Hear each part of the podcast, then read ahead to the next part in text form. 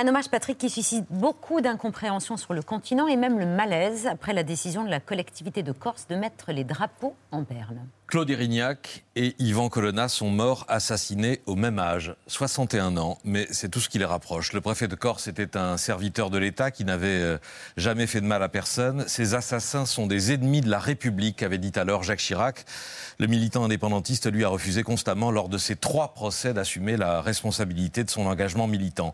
À l'endroit où le premier fut tué de trois balles, une dans la nuque, deux dans la tête, le 6 février 98, une place Claude Erignac a été inaugurée par Emmanuel Macron il y a tout juste quatre ans, en présence de la veuve du préfet, Dominique Erignac, qui revenait pour la première fois à Ajaccio. J'espère surtout que la République ne faiblira jamais en Corse. J'espère que nous n'aurons jamais à dire donner raison aux criminels est un crime.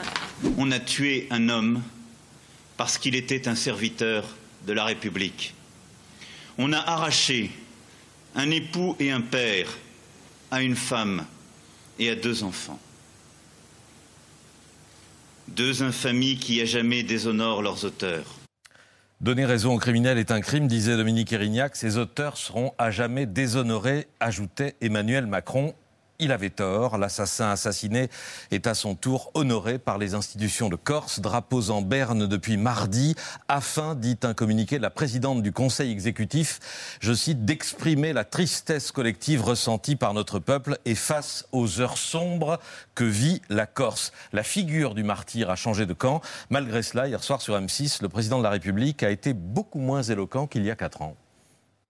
Ben, vous avez tout dit dans votre phrase c'est une faute et c'est inapproprié.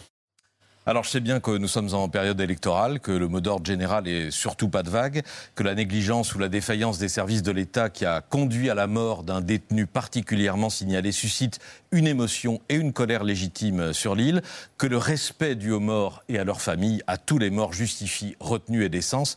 Mais euh, Gérald Darmanin, pour reprendre le mot de Madame Erignac, la République n'est-elle pas en train de faiblir en Corse?